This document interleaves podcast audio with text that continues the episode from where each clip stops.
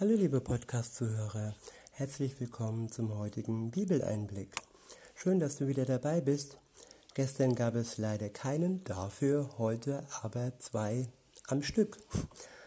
Ich habe heute für euch ein Kapitel aus dem 13. Kapitel des Römerbriefs. Ich benutze wieder die Übersetzung Das Buch von Roland Werner. Ab Vers 1 heißt es, jeder Einzelne soll sich den übergeordneten Autoritäten unterordnen.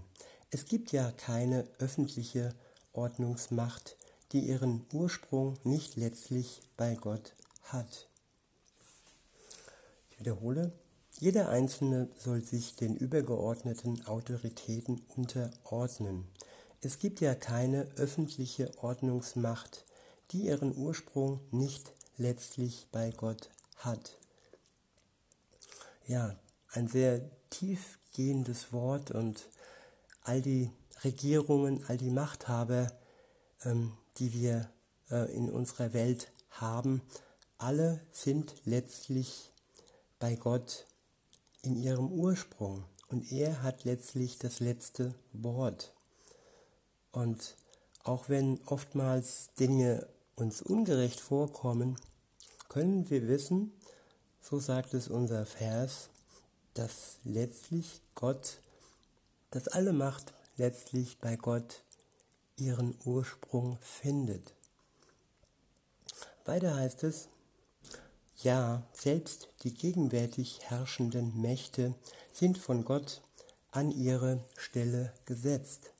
Daraus folgt dann auch, wer sich gegen solch eine staatliche Autorität stellt, der stellt sich damit im Grunde auch der von Gott gegebenen Ordnung entgegen.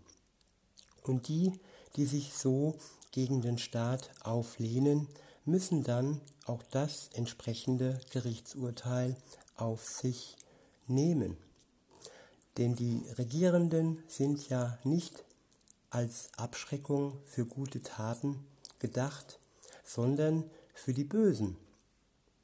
Wenn du also nicht willst, dass du dich vor ihrer Autorität fürchten musst, dann tu das Gute, dann wirst du auch ihre Anerkennung gewinnen. Denn auch die staatliche Macht ist eine von Gott für dich eingesetzte Dienerin, die das Gute befördern soll.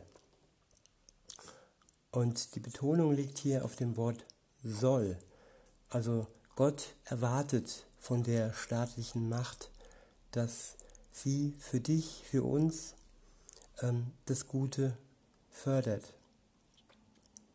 Weiter heißt es, wenn du aber etwas Böses tust, dann solltest du dich in der Tat fürchten, denn sie trägt nicht ohne Grund das Schwert. Ja, der Staat ist ein Diener Gottes und soll dem, der Verbrechen begeht, als Vergeltung die gerechte Strafe zukommen lassen. Ja, auch schon hier in diesem irdischen Leben sind wir ähm, Obrigkeiten unterstellt und äh, müssen Gesetzen, müssen uns an Gesetzen und an die Ordnung halten. Und wenn dann irgendwas durchflutscht, dann wird es letztendlich bei Gott vor Gericht kommen. Er ist die letzte Instanz und eben auch die Instanz für all das, was ungerecht hier auf Erden durchgeht.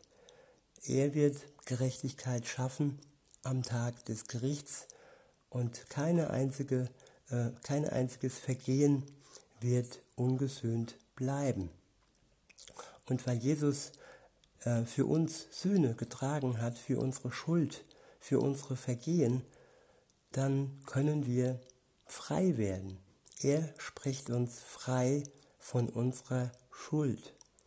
Und wir müssen dann nicht am letzten Tag am Gericht vor ihm zittern, sondern wir sind schon jetzt gerecht gesprochen, wenn wir dies in Anspruch nehmen, was Jesus für uns getan hat. Weiter heißt es, deshalb ist es allgemein notwendig, sich diesen Gewalten unterzuordnen. Und zwar nicht nur dann, wenn eine Strafe droht, sondern auch einfach darum, damit du ein reines Gewissen haben kannst. Aus diesem Grund bezahlt ihr ja auch die vollen Steuern. Die damit bezahlten Staatsbeamten sind auf ihre Weise auch Diener Gottes, die ständig mit diesen Aufgaben befasst sind. Gebt also allen das, was ihnen zusteht.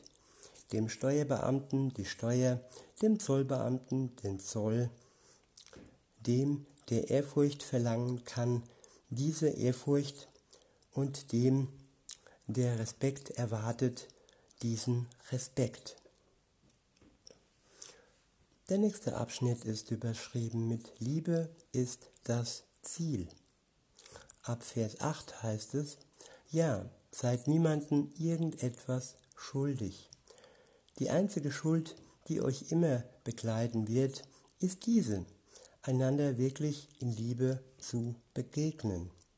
Denn wer einem Mitmenschen wirklich mit echter Liebe begegnet, der hat damit das Gottesgesetz schon vollständig erfüllt. Denn die Aussagen in Gottes Buch, du sollst die Ehe nicht brechen, du sollst nicht töten, du sollst nicht stehlen, du sollst das Eigentum anderer nicht begehren und was es sonst noch für Gebote gibt, sie gehen alle letztlich auf dieses eine Gebot zurück. Du sollst deinen Nächsten so lieben, wie du dich selbst liebst.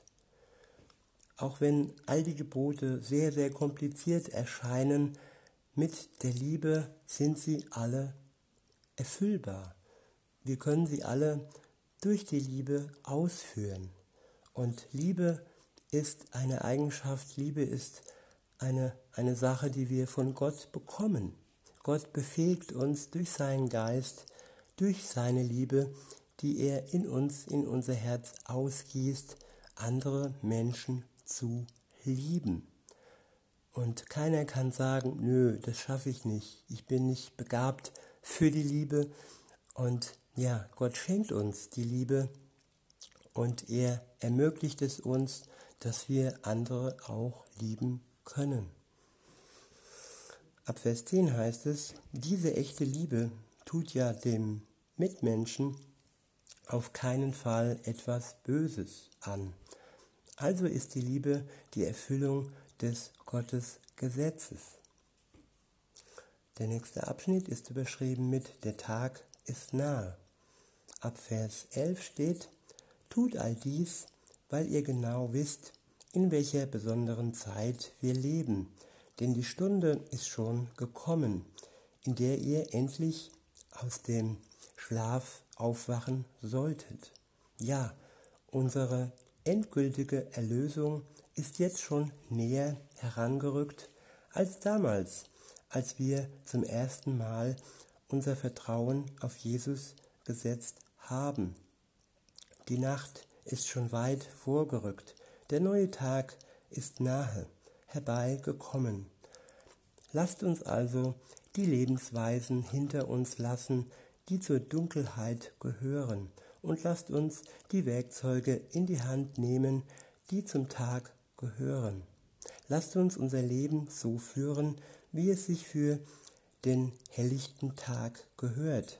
Also nicht in Fressorgien und Saufgelagen und auch nicht in allen möglichen Bettgeschichten und Ausschweifungen, nicht im Streit oder in eifersüchtigen Rangeleien, sondern schlüpft sozusagen in den Herrn, den Messias Jesus, wie in eine Kleidung hinein und trefft dabei keine Vorkehrungen für euren Egoismus, um das zu tun, was euren Begehrlichkeiten entgegenkommt.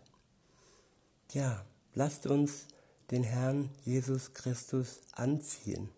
Er hat uns vorgelebt, wie ein Leben in Liebe aussehen kann. Und durch den Geist Gottes sind wir befähigt, diese, ja, dieses, diesem Beispiel zu folgen und wir sind befähigt, ähm, dies auch tun zu können. Das war der erste Teil, der erste Streich.